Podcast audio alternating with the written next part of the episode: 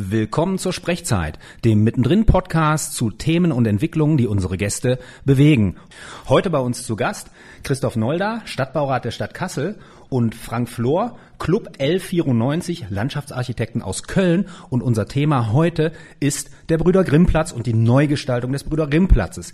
Wir haben uns überlegt, dass wir unseren Gästen erstmal ein kurzes Eingangsstatement ermöglichen, damit sie das alle hören können. Und den Auftakt darf Christoph Nolda machen. Ja, herzlich willkommen auch von meiner Seite. Danke fürs Interesse am Grimmplatz.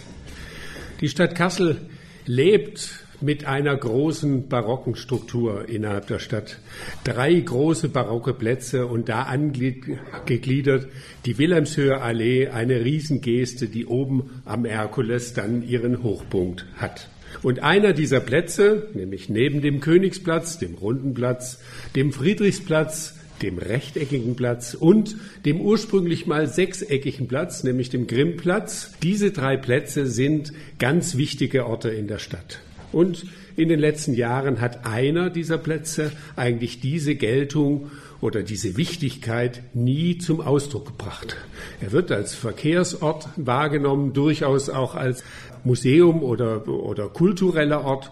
Aber alle, die sich länger damit beschäftigt haben, sagen, eigentlich hat dieser Platz eine neue Gestaltung verdient. Wir haben uns auf den Weg gemacht und sind tatsächlich fündig geworden. Die Bundesrepublik fördert die Umgestaltung dieses Platzes mit einem besonderen Programm, nämlich dem Programm Nationale Projekte des Städtebaus, die von besonderer baukultureller Qualität sein müssen, innovativ sein müssen und auch besondere Beteiligungsprozesse haben müssen.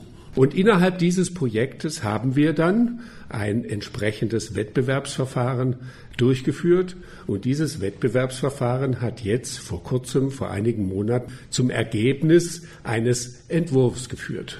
Und deshalb freue ich mich heute, Ihnen gemeinsam diesen Entwurf mit Herr Flor vom Büro Club L94 vorzustellen und die mögliche Entwicklung an diesem Platz darzustellen. Okay, Herr Flor, dann sind wir gespannt, was Sie uns äh, zu Ihrem Entwurf zu berichten haben.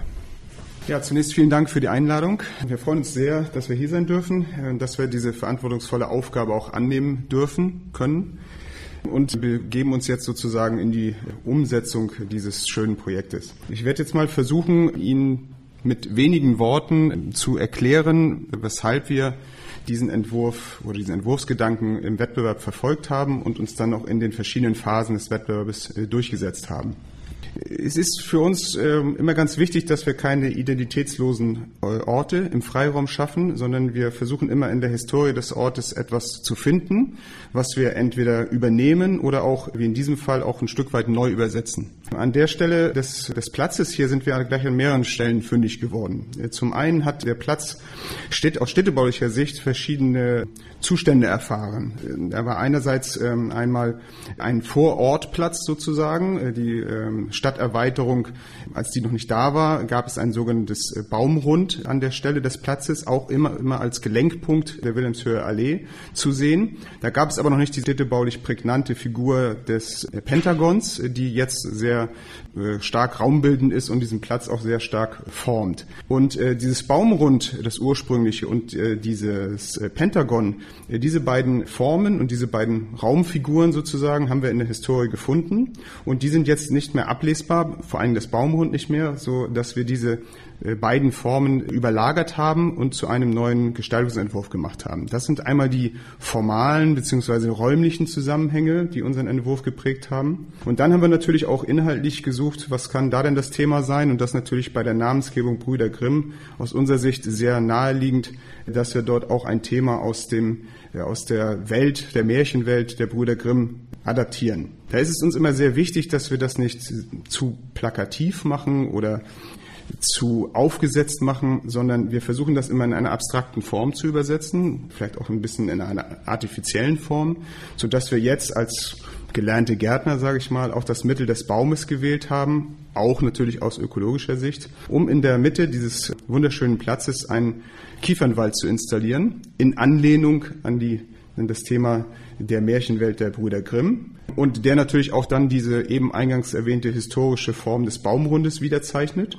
Und gleichermaßen spülen wir oder spielen wir die Ränder des Platzes frei. Die haben dann eine sehr städtische Figur, eine urbane Figur und auch eine urbane Nutzung und lassen sozusagen die Vorzonen der einzelnen Gebäude des Landesmuseums und des zukünftigen Tapetenmuseums frei, sodass auch der Blick auf die Gebäude frei ist und die, die haben sozusagen jeder einen, einen Vorplatz.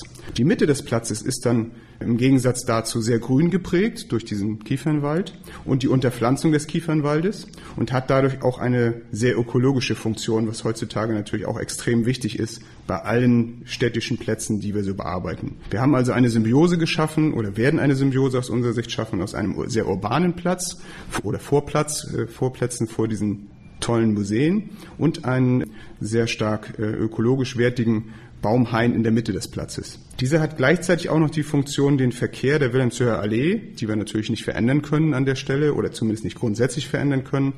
Wir werden schon darüber nachdenken, ob wir auch äh, eine Spur wegnehmen können und dort ein reduziertes Verkehrsaufkommen erzeugen können. Werden wir schon überlegen. Aber sie wird, diese, dieses Baumrund wird dann auch gleichzeitig den Verkehr an den Rändern des Platzes abschirmen und sozusagen auch zu deutlich mehr ja, Ruhe- und Aufenthaltsqualität, was ein ganz wichtiger Punkt ist, an den Rändern des Platzes sorgen. Und das ist vielleicht auch noch ein wichtiger Punkt am Ende meiner Erklärung, dass wir natürlich grundsätzlich bei aller Kritik, die aufgekommen ist, erstmal das Ziel verfolgt oder wir das Ziel verfolgen, dass wir hier eine Aufenthaltsqualität schaffen, die sicherlich um ein Vielfaches höher ist als jetzt an der jetzigen Stelle. Jetzt ist dieser ganze Platz noch vom Verkehr geprägt, sehr viele Parkplätze dort äh, auf dem Platz zu sehen, bis äh, an die Häuserfassaden ran, sodass es ein ganz neues Gesicht bekommen wird, nicht nur wegen der Gestaltung, sondern alleine schon aus den Gründen der, der anderen Nutzung, äh, dass der eher den Bürgern, den Menschen zur Verfügung steht, der Platz in Zukunft und nicht mehr dem, den parkenden Autos. Vielen, vielen Dank erstmal für diese Erläuterung. Sie haben die, die Vorzüge Ihres Entwurfs und, und die, ja, das, das Konzept, was dahinter steht, haben Sie jetzt uns sehr, sehr plastisch erläutert. Die Stadt Kassel hat ja auch sehr transparent gemacht, was an Verfahren gelaufen ist. Es gibt eine eigene Webseite, wo sich Bürgerinnen und Bürger informieren können. Und dort habe ich mir mal die Bewertung der Jury angeschaut. Und ähm, das, was Sie gerade beschrieben haben, kann die Jury auch so bestätigen und sieht sie so. Und es gibt aber auch Kritik Kritik schon, die von der, von der Wettbewerbsjury formuliert wurde und ich trage das mal ganz kurz vor. Dieses Baumrund wird jedoch durch die weiterhin vorhandenen Verkehrsanlagen zerschnitten und segmentiert. In Frage steht, ob diese einzelnen Segmente noch als Einheit erfahrbar sein werden, zumal sie nach den Vorstellungen der Verfasser nicht zugänglich und nur von außen sichtbar sein sollen. Problematisch erscheint auch der Vorschlag, hochstämmiger Nadelbäume, die aus der Fernsicht die Raumkanten und Fassaden des Platzes eher verdecken als städtebaulich akzentuieren. Die Transformation der Entwurfsidee in städtebauliche Wirklichkeit bleibt jedoch fraglich. Lässt sich das Bild von Natur auf diese Weise in die Stadt projizieren? Wie nehmen Sie das sozusagen mit in die weiteren Planungen?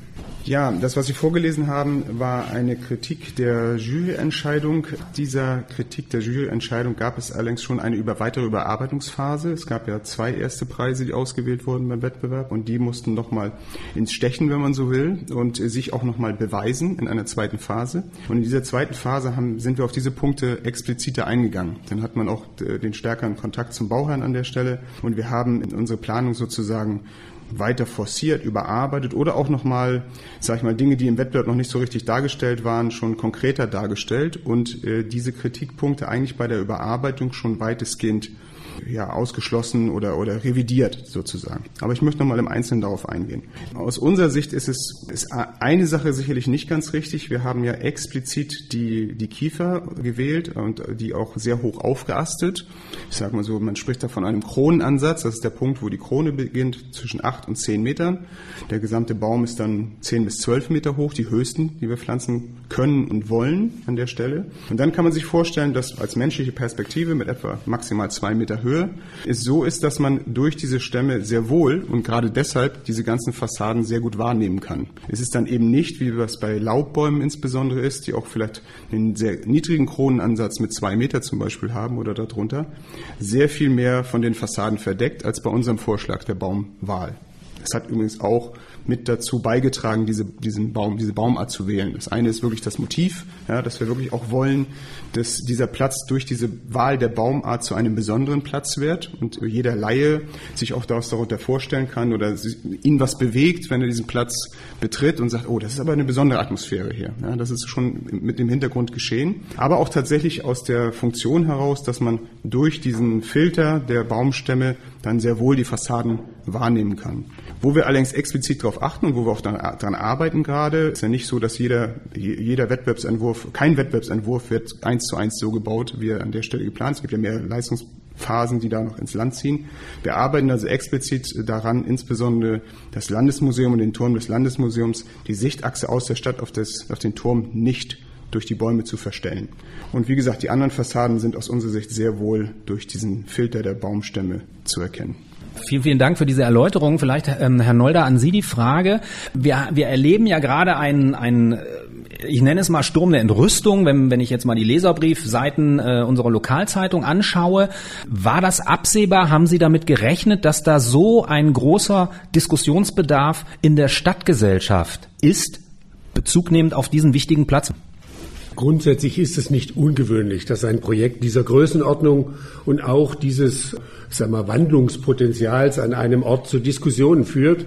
Und das ist auch gut so. Und ich, ich denke, ein Planungsprozess ist, dient dazu, diese Diskussionen auch zu, zu, zu formulieren. Was mich schon etwas gewundert hat, dass die großen Bäume zu einem Gegenstand der Kritik wurden, wo ich gewohnt bin, für das Fällen für Bäume kritisiert zu werden und vielleicht dafür, dass wir zu kleine nachsetzen, wenn wir äh, neue Bäume setzen. In diesem Fall hat dieses Projekt mit seinem besonderen Gestaltungsbild eigentlich den wesentlichen Inhalt, dass bereits Großbäume direkt während des Baues gesetzt werden und das Bild äh, hier mit einer Großbaumpflanzung inszeniert wird, dass das auf so wenig Gegenliebe getroffen hat, das hat mich schon etwas gewundert. Wir haben in Kassel eine Vielzahl von inszenierten äh, Landschaftsbildern, auch in kleinen Flächen oder großen Flächen, ob im Bergpark oder in der Aue. Und ich glaube, das ist eigentlich eine Reminiszenz darauf hin. Und es soll ja in keiner Weise ein Disneyland-Wald äh, sein, sondern es ist eine Inszenierung mit Naturelementen, die eigentlich in der Regel nie kitschig ist. Also verwundert etwas, dass die Märchen so auf negative äh, Reaktionen getroffen sind und Großbäume auch. Aber ich denke, grundsätzlich ist es richtig und wichtig, dass man sich durchaus auch streitbar bei solchen großen Projekten auseinandersetzt. An der Stelle auch an Sie, Herr Nolder, vielleicht noch eine Frage zum Verfahren. Wir haben ja, es haben sich sehr, sehr viele Fachleute beteiligt. Ich habe über 30 gezählt, die auf der Webseite gelistet sind. Und es gab auch einen sogenannten Wettbewerbsbeirat, wo verschiedenste Akteure sozusagen drin waren. Ist vor diesem Hintergrund nachvollziehbar, was da jetzt sozusagen an Welle durch die Stadt läuft? Also es ist nachvollziehbar, weil eines, eine, eine Sachlage hat äh, diesen Prozess überlagert und das ist die Situation unter Corona-Bedingungen. Also einmal haben wir eine wunderbare Ausstellung vorbereitet im Landesmuseum, die wir aber bereits am zweiten Tag wieder schließen mussten, weil derartige Einrichtungen wegen Corona eben nicht aufrechterhalten werden können. Deshalb war die Vielzahl der, der Wettbewerbsergebnisse nur im Internet nachzuvollziehen, was natürlich eine Diskussion vor Ort fast ausschließt. Das ist sehr ärgerlich und das Gespräch untereinander und die Erläuterung im direkten Gespräch auch äh, verweigert hat. Ja? Und diese Situation, ein so großes Projekt ohne eine größere Veranstaltung oder auch Erläuterungsveranstaltung, das ist, führt zu Missverständnissen und ich führe auch diese, diese Auseinandersetzungen, die jetzt laufen, die ja im Wesentlichen über Leserbriefe in der Presse stattgefunden haben, auf diese mangelnde Situation der, der Kommunikationsfähigkeit in dieser Zeit zurück. Grundsätzlich ist ein äh, Wettbewerbsverfahren immer natürlich etwas distanziert, weil es ein anonymes Verfahren ist, nach Empfehlung eines Preisgerichts und das Ergebnis hinterher veröffentlicht wird. Aber wir haben genau in diesem Fall, wir sind verpflichtet, bei so einem Projekt mit so vielen öffentlichen Mitteln Wettbewerbe durchzuführen. Also wir kommen an dieser Art des Verfahrens gar nicht äh, vorbei. Aber wir haben eben genau mit diesem Wettbewerbsbeirat ein ganz besonderes Verfahren in den Wettbewerb hinein ja implementiert, wo man sagen kann, äh, also wir haben während des Prozesses des Wettbewerbs dieses fast 40 Personen großes Gremium immer mit den Zwischenergebnissen konfrontiert reagiert. Und die Diskussion in diesem Beirat, die dann auch nicht öffentlich war, war wesentlicher Bestandteil bei der Beurteilung durch das Preisgericht. Das wurde dem Preisgericht mitgeteilt, was die Bürger und Bürgerinnen zu den einzelnen Entwürfen gesagt haben. Also da wurden wir auch deutlich, äh, sagen wir, als ein vorbildliches Verfahren an der Stelle gelobt, auch vom Bund, der hier ja diese Art von, von Beteiligung auch gefordert hat. Das war sozusagen Förderbedingungen. Aber grundsätzlich hat der Prozess tatsächlich unter den Corona-Bedingungen gelitten. Wir haben es jetzt auch in der äh, Lokalpresse gerade ein großes Interview gehabt. Jemand, der in der Jury dabei war, Landesdenkmalschutz. Äh, wie, wie kann das sein, dass nach so einem transparenten Verfahren, wie Sie das gerade geschildert haben, jemand sozusagen aus dem Inner Circle sich quasi von diesem Ergebnis, was die Jury gefällt hat, distanziert? Da müssen Sie diese Person selber fragen, sage ich mal ganz äh, plump, wer richtig ist. Und er ist ja sozusagen die oberste Denkmalpflege des äh, Landes an dieser Stelle. Deshalb ist diese Stellungnahme nicht ganz irrelevant. Und wesentlich hat Herr Flor ja vorher auch benannt. Ein wesentlicher Gesichtspunkt innerhalb des Wettbewerbs waren die denkmalpflegerischen Belange. Deshalb haben wir die Landesdenkmalpflege in den Prozess auch innerhalb des Preisgerichts eingebunden. Und ICOMOS war mit Frau Fischer ebenfalls eingebunden, weil wir ja das Projekt eigentlich als eine Erweiterung des Welterbe-Gesamtzusammenhangs sehen. Also steht eindeutig im Kontext zu Wilhelmshöhe Allee, die zur Pufferzone des Welterbes gehört. Und deshalb sind wesentliche Gesichtspunkte der Entscheidung der Jury tatsächlich unter denkmalpflegerischen Gesichtspunkten auch bewertet worden. Es ist so, dass denkmalpflegerische Bewertungen streitbar sind. Also die Interpretation von kulturellem Geschichtshinterlassenschaften äh, und deren Erhaltung beziehungsweise respektablen Umgang ist ein streitbares Verfahren. Und ich meine, dass wir innerhalb des Preisgerichts diesen Gesichtspunkt sehr tief, sehr intensiv und dann mit einem eindeutigen Ergebnis auch diskutiert haben. Wir, wir bewegen uns auf die Zielgerade unseres Gesprächs zu. Ich würde den Herrn Flor ganz gerne nochmal hören, weil Sie uns auch durch die Lokalzeitung haben wissen lassen, dass wir als Bürgerinnen und Bürger der Stadt Kassel diesen Platz lieben werden, wenn er dann mal soweit ist. Und ich würde ganz gerne ähm, von Ihnen so eine kleine Visionsreise mal hören, dass Sie sozusagen mal aus der Zukunft zurückschauen und sagen, wie sieht es denn dann aus, wenn dieser Platz irgendwann tatsächlich fertig ist? Ja, vielen Dank. Da habe ich mich natürlich weit aus dem Fenster gelehnt, aber ich bin auch der Meinung, ich, ich sage das nicht so ganz äh, beiläufig, ich bin auch der Meinung, dass wir wirklich ein schönes Ergebnis erzielen werden, wenn der Platz fertig ist. Natürlich werden wir jetzt noch weiter an den, äh, an den Details, sage ich mal, arbeiten. Wir möchten aber natürlich das, das inhaltliche Konzept weiterverfolgen, auch, sage ich mal, ein Stück weit auf äh, diesen, auf Kompromisse eingehen. Die müssen sich natürlich insofern in Grenzen halten, als dass das Gesamtbild nicht verloren geht unseres Wettbewerbes. Aber das habe ich ja eben schon mal angedeutet, was zum Beispiel Sichtachsen angeht. Wenn wir dann aber, und darum hatten Sie mich ja gebeten, zurückblicken und der Platz dann einmal fertig ist, ich war ja gerade noch mal da und bin den Platz mehrfach noch mal abgegangen, dann sehen wir als allererstes mal einen, wie ich es eben schon angedeutet habe, sehr, sehr viel mehr Platz und Raum, Platzraum für die Menschen, die sich dort bewegen, vor den Museen, hoffentlich bei besserem Wetter, in die Museen reingehen, sehr viel Platz im wahrsten Sinne des Wortes vor den, vor den einzelnen Gebäuden, auch vor dem neuen schönen Tapetenmuseum haben werden. Keine Autos, die mehr stören. Wir werden Bänke haben, wir werden Licht haben, wir werden Bänke haben, auf denen sich die Leute niederlassen können. Und äh, immer im Fokus eben das Grün in der Mitte haben, den Kiefernwald in der Mitte haben. Äh, und der wird auch sicherlich zu einer sehr, sehr schönen äh, ja, klimatischen Atmosphäre dann auf dem Platz auch äh, führen. Wir haben ja damals auch noch Gedanken gehabt, die wir auch noch weiter überprüfen werden äh, im Sinne eines Wasserspiels Beispiels, dass wir im Sinne von äh, Wasserdüsen oder Nebeldüsen auch da äh, für das Kleinklima etwas tun, aber natürlich auch für die Atmosphäre auf dem Platz, sodass dort vielleicht auch Kinder spielen können. In der Randlage planen wir einen kleinen Spielplatz. Also ich glaube schon, dass der Platz sich sehr stark wandeln wird und sehr stark den, den Bürgern zuwenden wird. Und deshalb habe ich dieses Versprechen auch gemacht. Und ich glaube auch, dass am Ende, wenn wir dann auch, wie Herr Neuler schon gesagt hat, vielleicht auch noch die eine oder andere Bürgerveranstaltung machen, wo wir unseren Entwurf nochmal erklären können, darstellen können, auch sehr viel mehr Leute sozusagen oder sehr viel mehr Befürworter haben werden für, für diesen Platz. Und ich bin mir ganz sicher, das kann ich gerne nochmal wiederholen, dass dieser Platz ein sehr, sehr schönes Ergebnis erzielen wird, wenn er fertig ist. Okay, bis hierher ganz, ganz herzlichen Dank an Christoph Nolda, Stadtbaurat der Stadt Kassel und Frank Flor, Club L94, Landschaftsarchitekten, die den Wettbewerb für den Brüder Grimm Platz für sich entschieden haben. Bis hierher ganz herzlichen Dank.